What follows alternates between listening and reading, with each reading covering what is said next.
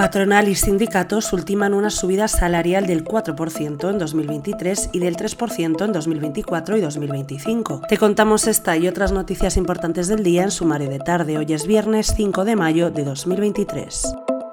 La patronal de los empresarios y los sindicatos están a punto de cerrar la negociación sobre las subidas salariales en España. El preacuerdo plantea ascensos en tres años diferentes que comenzarán a aplicarse este 2023, donde se espera que aumenten en un 4%. En 2024 y en 2025, por su parte, se espera que esta subida sea del 3% anual. Además de esta subida del 10% en tres años, el pacto contempla una cláusula de revisión salarial que, en función de la evolución de los precios, podría suponer una revalorización añadida de otro 1% al año para los trabajadores.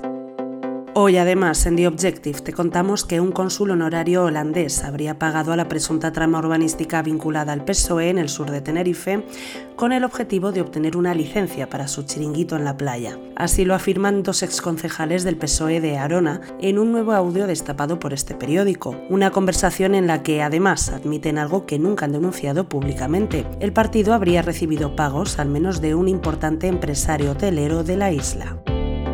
En la página de tribunales hoy hemos conocido que el embajador de Zapatero en Venezuela se sentará en el banquillo por delitos fiscales. La Fiscalía solicita para el ex embajador de España en Caracas, Raúl Morodo, una pena de tres años y seis meses de cárcel y una multa de 378.700 euros por delitos contra la hacienda pública.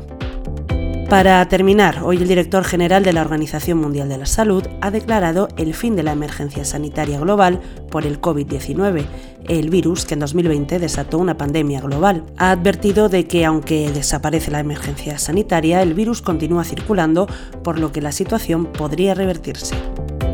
Lo dejamos aquí por hoy. Lee estas y otras muchas noticias en abierto en theobjective.com. Volvemos con este podcast el lunes. Feliz fin de semana.